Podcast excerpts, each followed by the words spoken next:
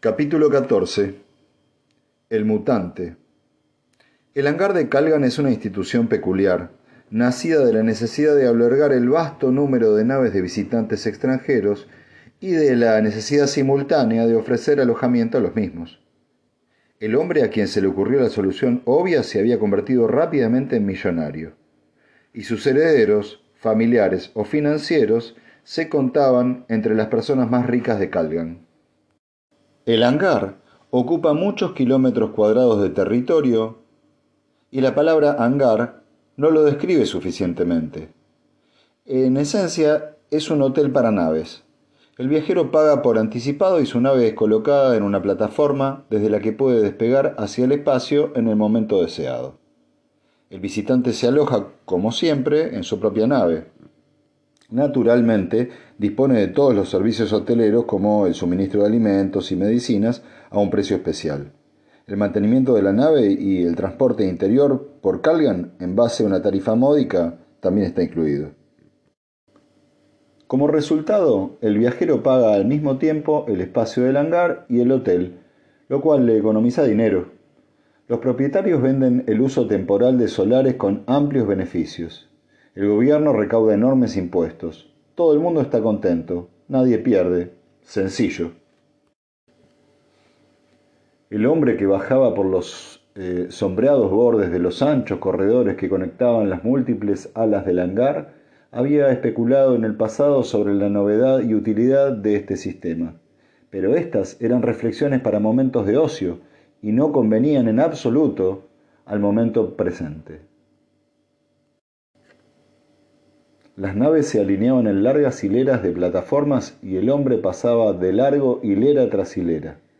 Era un experto en lo que estaba haciendo en aquel momento, y aunque su estudio preliminar del registro del hangar no le había procurado información específica aparte de la dudosa indicación de un ala determinada, que contenía cientos de naves, su conocimiento especializado le permitiría reconocer a una sola entre aquellos centenares. En el silencio sonó un aliento casi inaudible cuando el hombre se detuvo y desapareció junto a una de las hileras, como un insecto trepador, a la sombra de los arrogantes monstruos metálicos aparcados en ella. Aquí y allí resplandecía la luz de alguna escotilla indicando la presencia de alguien que había vuelto temprano de los placeres organizados para entregarse a los suyos propios, más sencillos o más privados. El hombre se detuvo y hubiera sonreído de haberlo sabido hacer. Lo cierto es que las circunvoluciones de su cerebro ejecutaron el equivalente mental de una sonrisa. La nave junto a la que se había detenido era brillante y evidentemente veloz. La peculiaridad de su diseño era lo que él buscaba. No se trataba de un modelo corriente, y en la actualidad la mayoría de las naves de aquel cuadrante de la galaxia o bien imitaban el diseño de la Fundación o estaban construidas por técnicos de la Fundación. Pero aquella era especial. Era una verdadera nave de la Fundación, aunque solo fuera por las diminutas protuberancias que se veían en la cubierta exterior y que eran los nódulos de la pantalla protectora que únicamente podía poseer una nave de la Fundación. También había, no obstante, otras indicaciones. El hombre no sintió la menor vacilación. La barrera electrónica extendida a lo largo de la línea de naves, como una concesión a la intimidad por parte de la dirección, no tenía ninguna importancia para él. Se separó fácilmente, sin activar la alarma, cuando hizo funcionar la muy especial fuerza neutralizadora de que disponía. De este modo, la primera señal de la presencia de un intruso ante la escotilla de entrada de la nave sería la breve y casi amistosa señal del zumbador con sordina colocado en la cabina que sonaba posando la palma de la mano sobre la pequeña fotocélula que había junto a la escotilla principal. Y mientras el intruso iniciaba su búsqueda, Toran y Baita sentían la más precaria seguridad entre las paredes de acero de la baita. El bufón del mulo, que había declarado ostentar el majestuoso nombre de Magnífico Giganticus, se hallaba sentado ante la mesa, devorando la comida que le habían ofrecido. Solo levantaba sus tristes ojos marrones para seguir los movimientos de Baita, en el compartimiento donde comía, que era a la vez cocina y despensa. La gratitud de un débil tiene poco valor, murmuró, pero ustedes cuentan con ella, pues realmente durante la última semana solo había comido mendrugos y aunque mi cuerpo es pequeño, mi apetito es desmesurado. Entonces come, dijo Baita con una sonrisa. No pierdas el tiempo manifestando tu gratitud. ¿No existe un proverbio de la galaxia central eh, sobre la gratitud?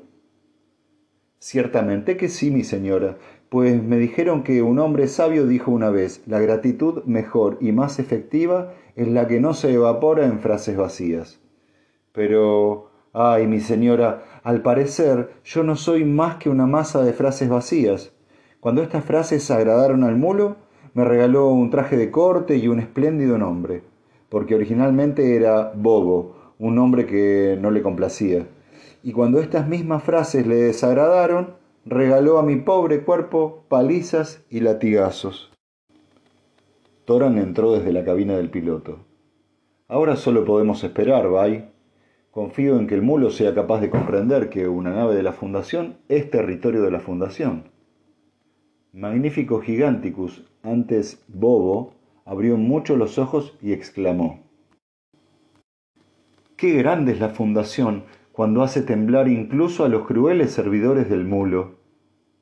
¿Tú también has oído hablar de la fundación? preguntó Baita con una leve sonrisa. ¿Y quién no? La voz de Magnífico era un susurro misterioso. Hay personas que dicen que es un mundo de gran magia, de fuegos que pueden consumir planetas y secretos de poderosa fuerza. Dicen que ni la más alta nobleza de la galaxia podría alcanzar el honor y la deferencia considerados normales en un hombre que pueda decir soy ciudadano de la Fundación, aunque solo sea un bárbaro minero del espacio o un don nadie como yo. Baita le reconvino. Vamos, magnífico, nunca terminarás si haces discursos. Te traeré un vaso de leche aromatizada. Es buena.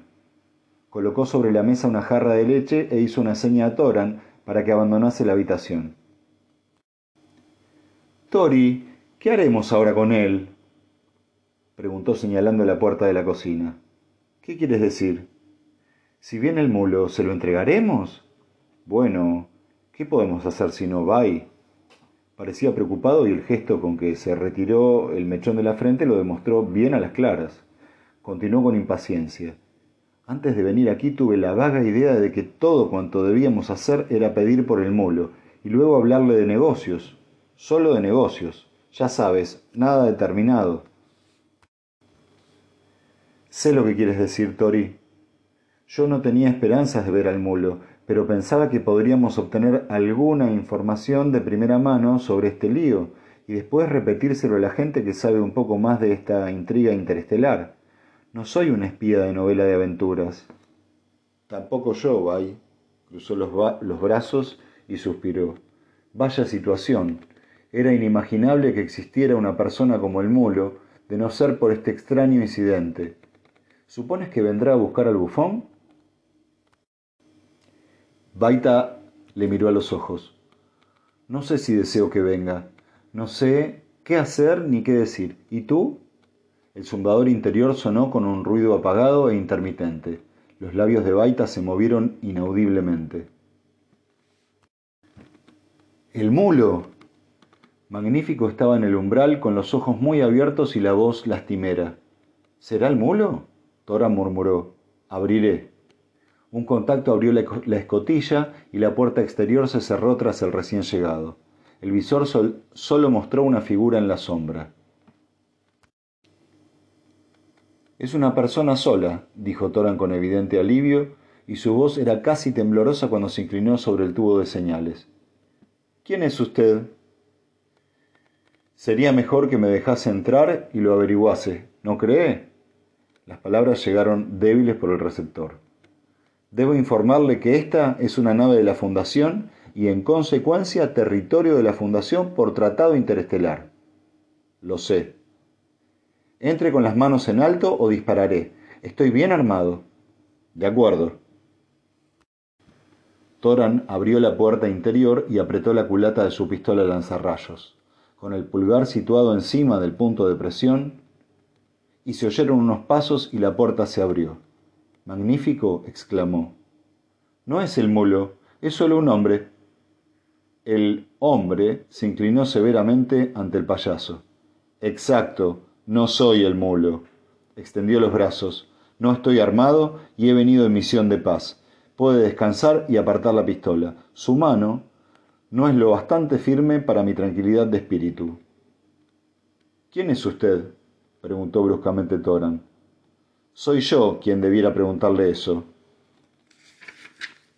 dijo el extraño con frialdad, ya que es usted y no yo quien pretende ser lo que no es. ¿A qué se refiere? Proclama que es un ciudadano de la Fundación cuando no hay un solo comerciante autorizado en el planeta. No es cierto. ¿Cómo puede usted saberlo? Porque yo sí soy ciudadano de la Fundación y tengo documentos que lo prueban. ¿Dónde están los suyos? Creo que será mejor que se vaya. Yo no lo creo.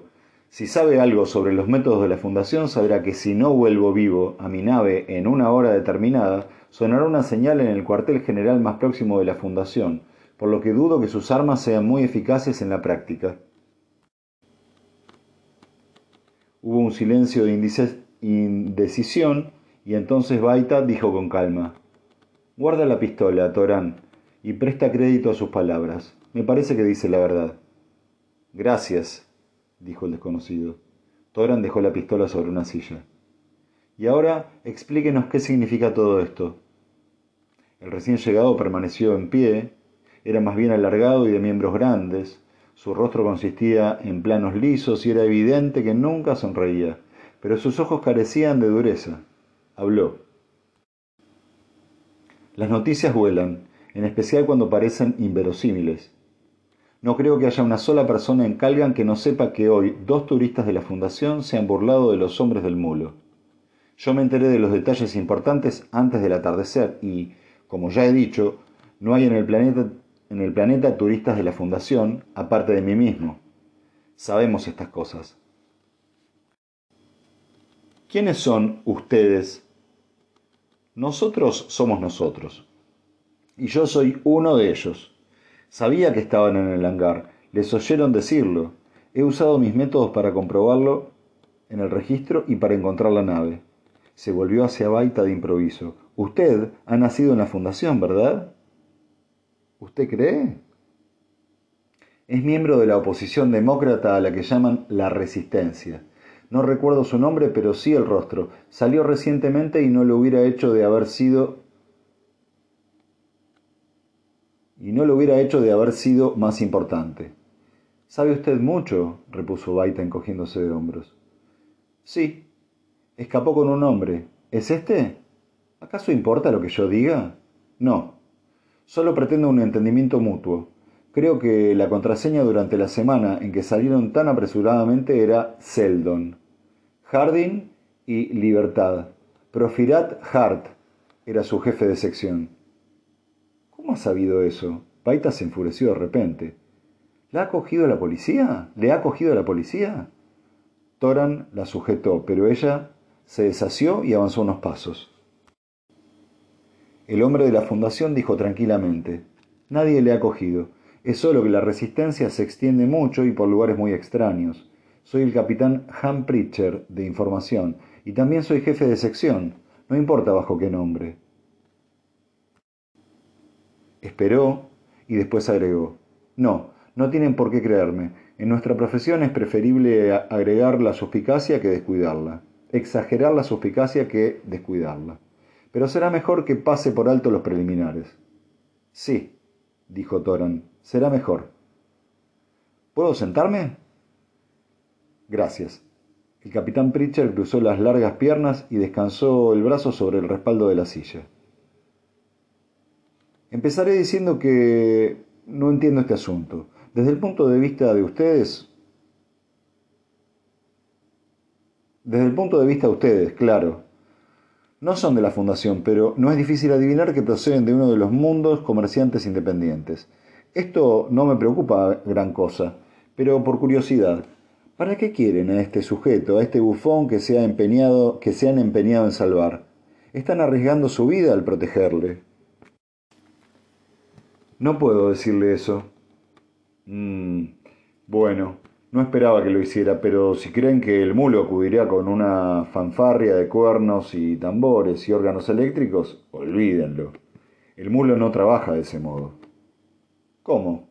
exclamaron a la vez Toran y Baita, y desde el rincón donde se acurrucaba magnífico, con los dos oídos casi visiblemente abusados, llegó un grito de alegría.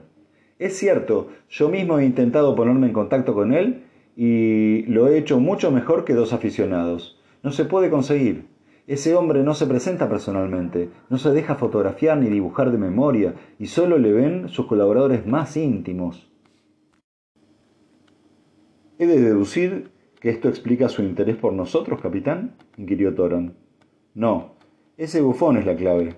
El bufón es uno de los pocos que le han visto.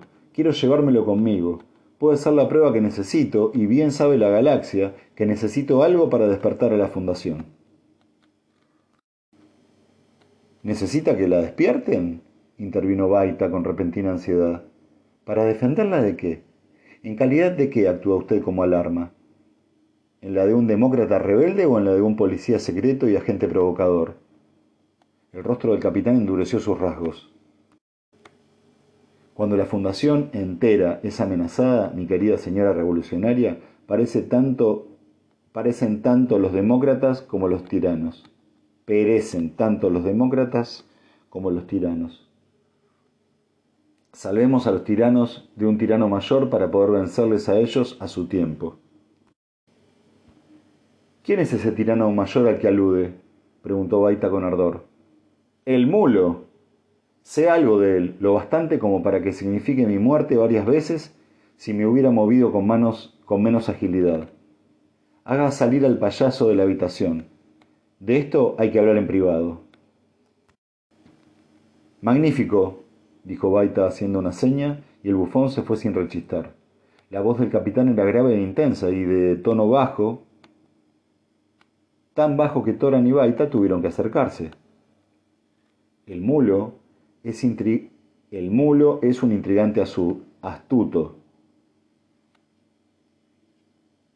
lo bastante astuto como para comprender la ventaja del magnetismo y la atracción de la jefatura personal.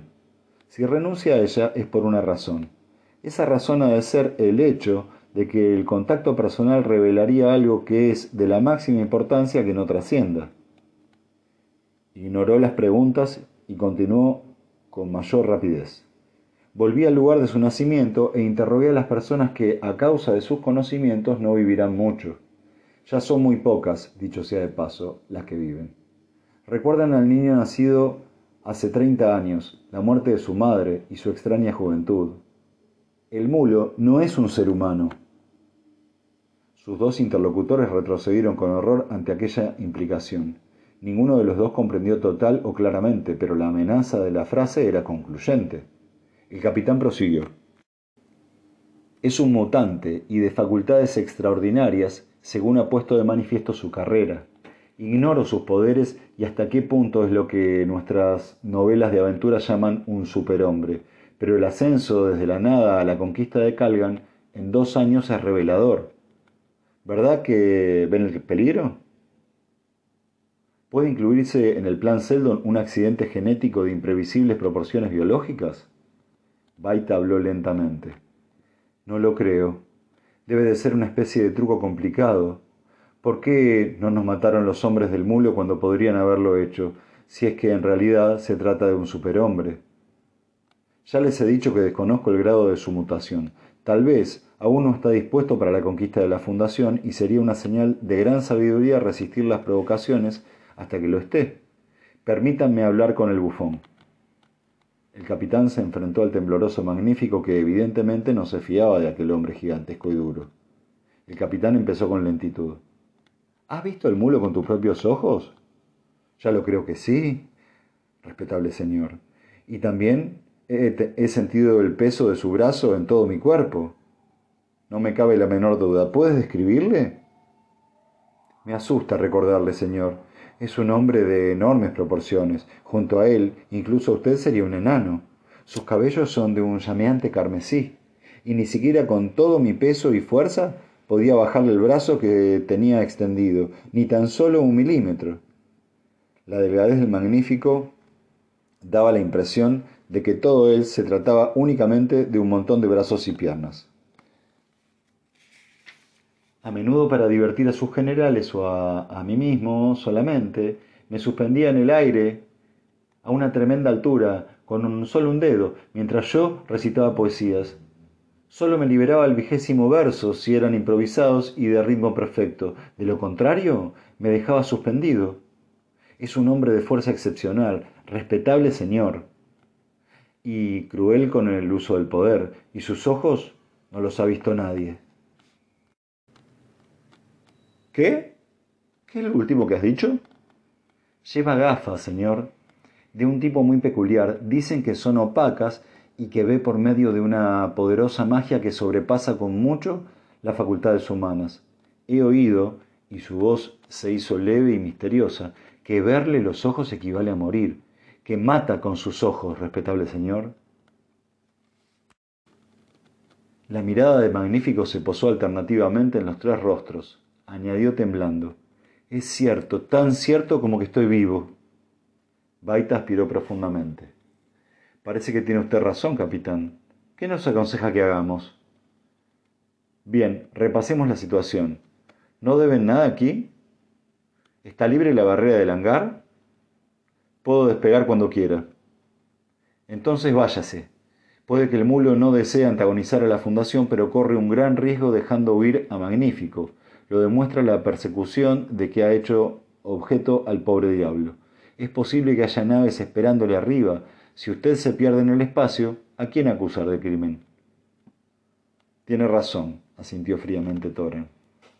Sin embargo, usted dispone de un escudo y su nave es probablemente más veloz que las suyas, así que, en cuanto salga de la atmósfera, describirá un círculo en zona neutral hasta el otro hemisferio y después láncese hacia afuera con el máximo de aceleración. Sí, asintió Baita a su vez. Y cuando estemos de nuevo en la fundación, ¿qué pasará, capitán? Ustedes dos son fieles ciudadanos de Calgan, ¿no? Yo no sé nada que lo desmienta, ¿verdad? Nadie dijo nada más. Toran se volvió hacia los controles. Hubo una imperceptible sacudida cuando Toran había dejado lo bastante atrás Calgan como para intentar su primer salto interestelar. El rostro del capitán Pritchard se contrajo, ya que ninguna nave de mulo había intentado en forma alguna detener su marcha. Parece que permite que nos llevemos a Magnífico, dijo Toran. Esto contradice su teoría. Al menos, corrigió el capitán, que a menos, corrigió el capitán, que quiera que nos lo llevemos, lo cual no es bueno para la fundación. Después del último salto, cuando estuvieron dentro de la zona neutral de vuelo de la Fundación, las primeras noticias radiadas por eh, ultraondas llegaron a la nave. Y hubo una particular que fue mencionada sin ningún énfasis. Al parecer, un señor guerrero, que el aburrido locutor olvidó identificar, había comunicado a la Fundación el secuestro de un miembro de su corte. El locutor pasó enseguida a las noticias deportivas. El capitán Pritchard observó en tono glacial. Va un paso adelante de nosotros, después de todo. Y añadió pensativamente, está listo para enfrentarse a la fundación y utiliza esto como una excusa para dar el paso a la acción. El asunto hace las cosas más difíciles para nosotros. Tendremos que actuar antes de estar verdaderamente dispuestos.